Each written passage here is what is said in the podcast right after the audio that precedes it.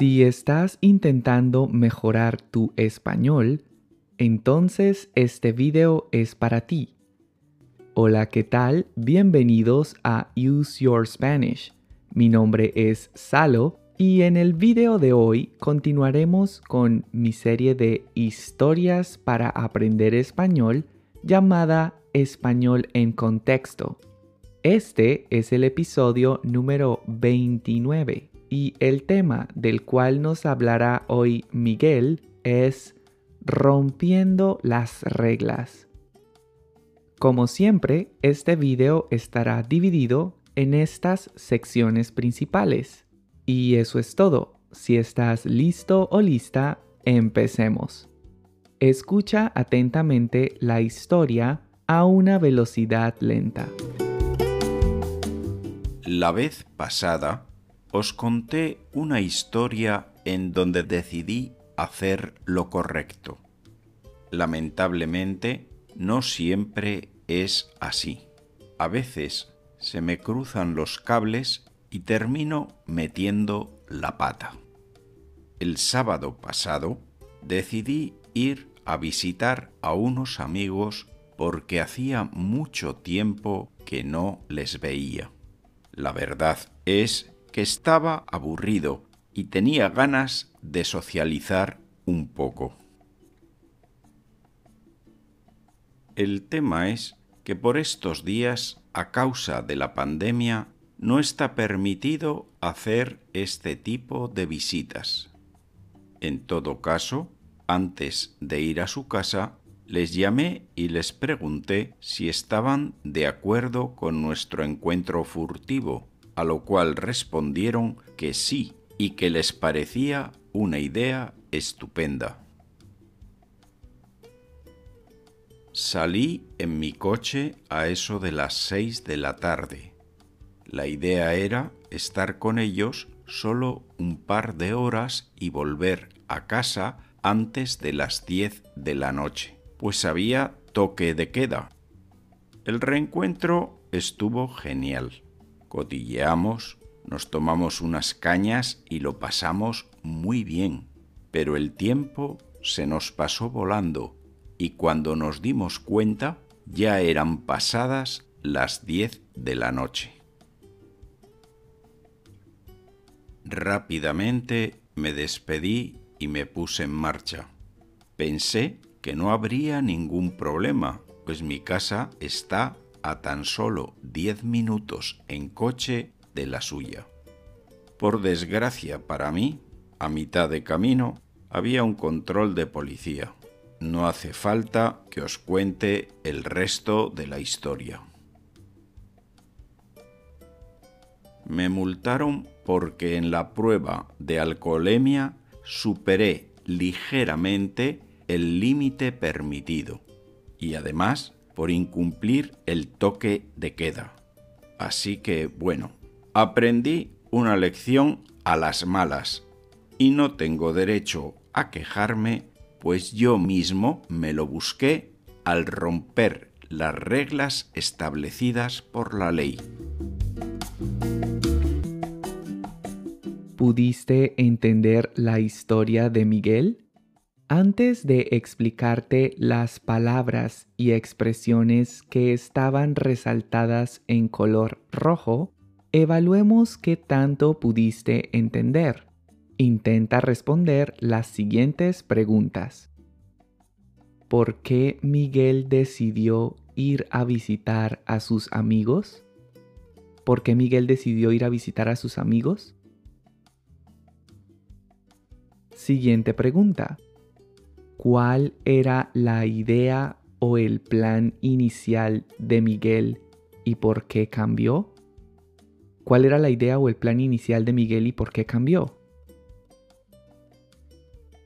Siguiente pregunta. ¿Cuáles fueron las tres reglas que Miguel rompió? ¿Cuáles fueron las tres reglas que Miguel rompió?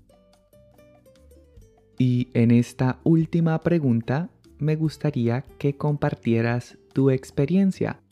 ¿Alguna vez has tenido problemas con la policía por romper las reglas? ¿Alguna vez has tenido problemas con la policía por romper las reglas? Te invito a que dejes un comentario con tu respuesta. Y ahora sí te voy a explicar algunas de las expresiones y palabras que Miguel usó en su historia. Vamos a ello.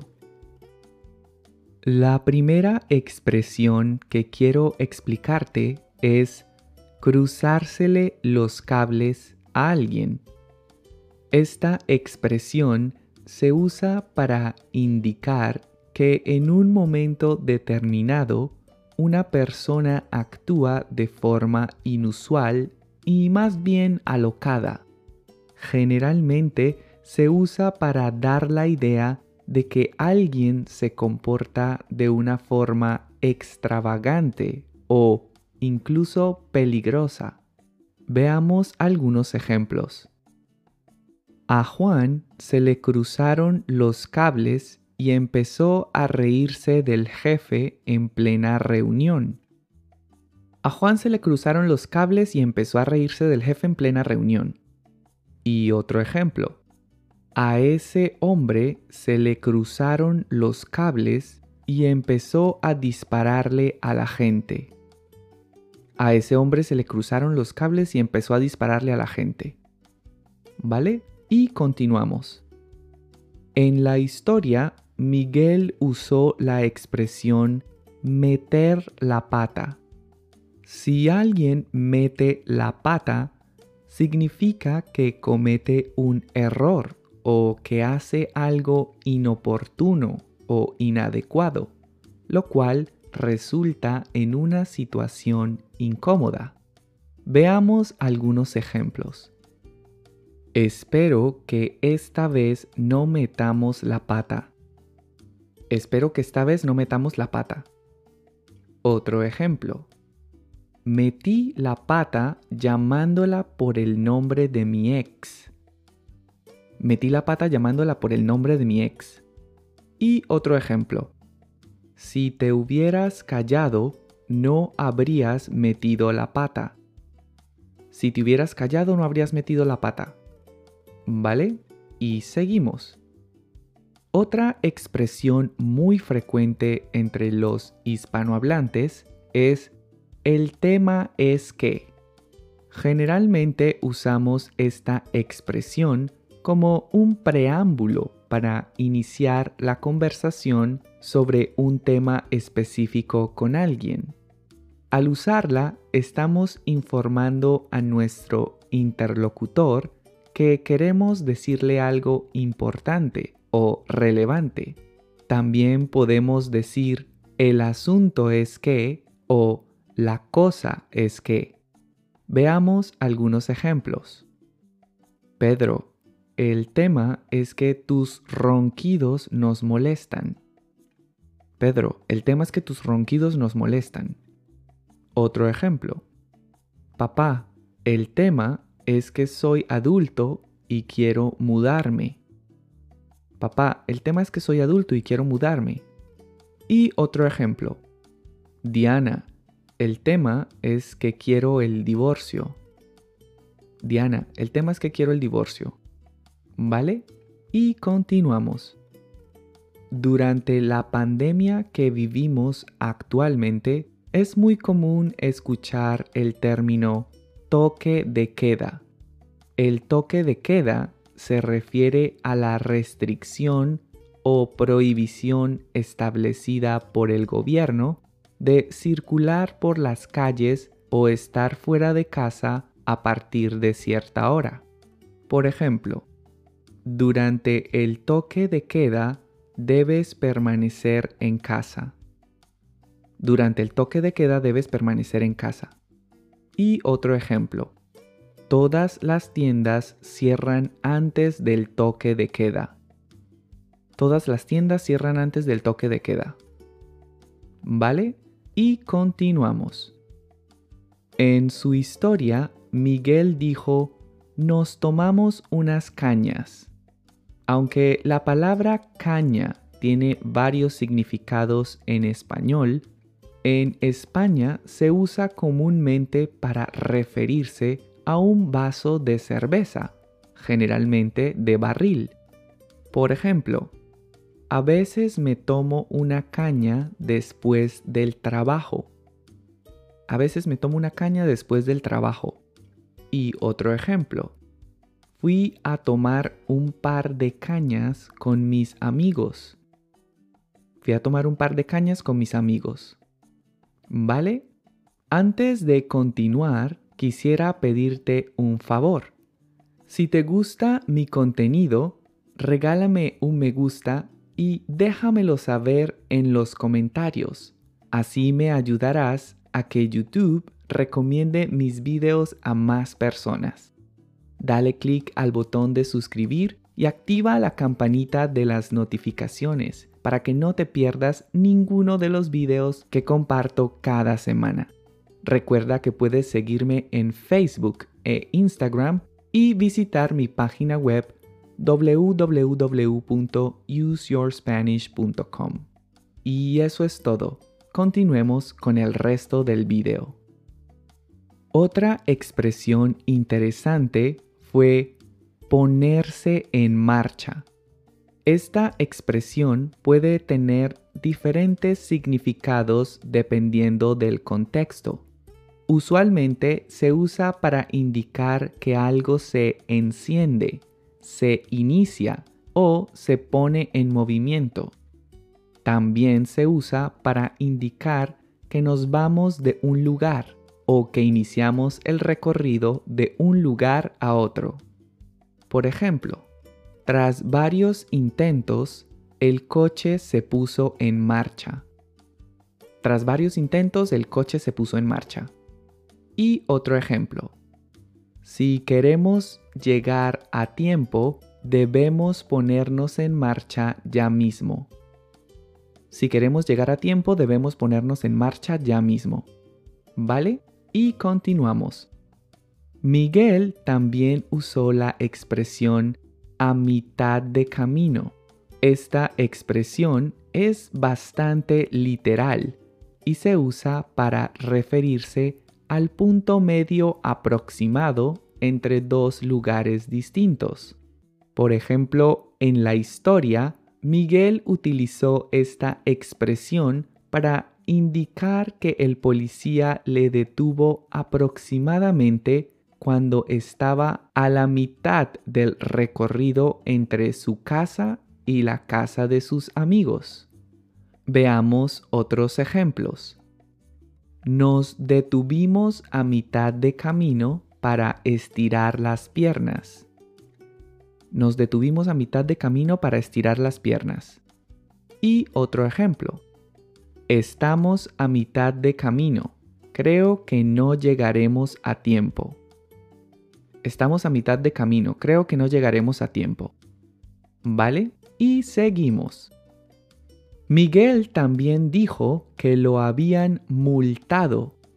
Una multa es una sanción o penalización que consiste en pagar cierta cantidad de dinero como castigo por haber cometido una falta, hacer algo incorrecto o por haber incumplido la ley.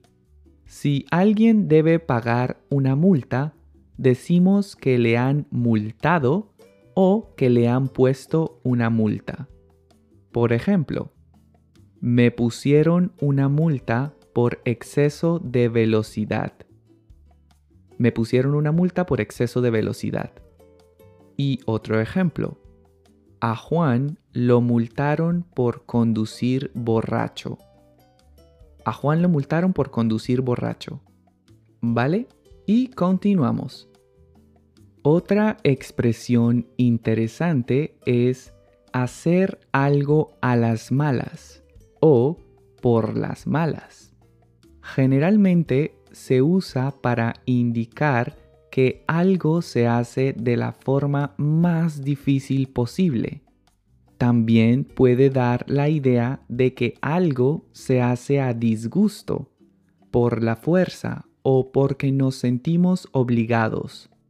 Por ejemplo, aprendí a no confiar en nadie a las malas.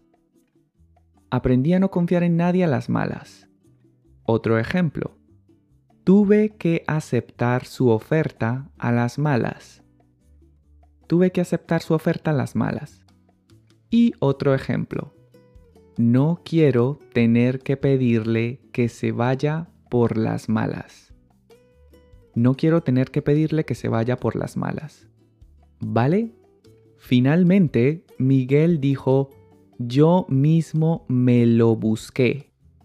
Buscarse algo uno mismo significa que algo negativo nos sucede por nuestra propia culpa. Da la idea de que alguien hace algo incorrecto aún sabiendo anticipadamente los problemas que estas acciones pueden causar y por lo tanto esa persona merece las consecuencias. Veamos algunos ejemplos.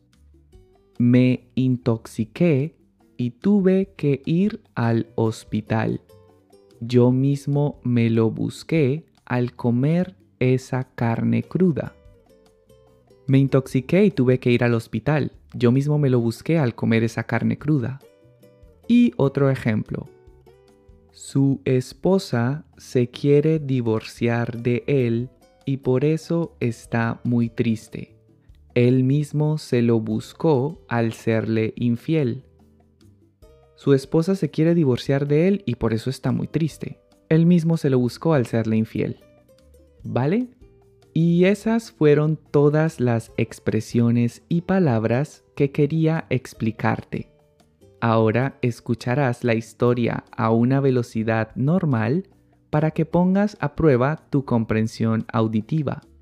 Vamos a ello. La vez pasada os conté una historia en donde decidí hacer lo correcto, Lamentablemente no siempre es así. A veces se me cruzan los cables y termino metiendo la pata. El sábado pasado decidí ir a visitar a unos amigos porque hacía mucho tiempo que no les veía. La verdad es que estaba aburrido y tenía ganas de socializar un poco. El tema es que por estos días, a causa de la pandemia, no está permitido hacer este tipo de visitas. En todo caso, antes de ir a su casa, les llamé y les pregunté si estaban de acuerdo con nuestro encuentro furtivo a lo cual respondieron que sí y que les parecía una idea estupenda. Salí en mi coche a eso de las 6 de la tarde. La idea era estar con ellos solo un par de horas y volver a casa antes de las 10 de la noche, pues había toque de queda. El reencuentro estuvo genial. Cotilleamos, nos tomamos unas cañas y lo pasamos muy bien, pero el tiempo se nos pasó volando, y cuando nos dimos cuenta ya eran pasadas las 10 de la noche. Rápidamente me despedí y me puse en marcha. Pensé que no habría ningún problema, pues mi casa está a tan solo diez minutos en coche de la suya. Por desgracia para mí, a mitad del camino, había un control de policía. No hace falta que os cuente el resto de la historia. Me multaron porque en la prueba de alcoholemia superé ligeramente el límite permitido y además por incumplir el toque de queda. Así que bueno, aprendí una lección a las malas y no tengo derecho a quejarme, pues yo mismo me lo busqué al romper las reglas establecidas por la ley. ¿Lograste entender mejor la historia de Miguel? Espero que sí. De lo contrario, mira de nuevo mi explicación y repite el ejercicio. Ahora veamos las respuestas a las preguntas que te hice al inicio del video. La primera pregunta era ¿por qué Miguel decidió ir a visitar a sus amigos? Y la respuesta es, porque hacía mucho tiempo que no les veía y porque estaba aburrido y quería socializar un poco. La segunda pregunta que te hice fue, ¿cuál era la idea o el plan inicial de Miguel y por qué cambió? Y la respuesta es, su idea inicial era estar con sus amigos solo un par de horas y volver a casa antes de las 10 de la noche. Pero todo cambió porque el tiempo se les pasó volando y no se dieron cuenta de qué hora era. Y finalmente, la tercera pregunta que te hice fue, ¿cuáles fueron las tres reglas que Miguel rompió? Y la respuesta es, primero fue a la casa de sus amigos y era prohibido, luego condujo después de beber alcohol, lo cual también es prohibido, y finalmente no respetó el toque de queda. ¿Vale? Y eso es todo por hoy. Espero que hayas disfrutado de este video y que hayas aprendido un montón de cosas nuevas. Si es así, no olvides suscribirte a mi canal, regalarme un me gusta y dejar tus comentarios. De esta forma me ayudarás a lograr que muchas otras personas descubran mi contenido. Gracias por visitar mi canal y nos vemos en una próxima lección. Hasta pronto.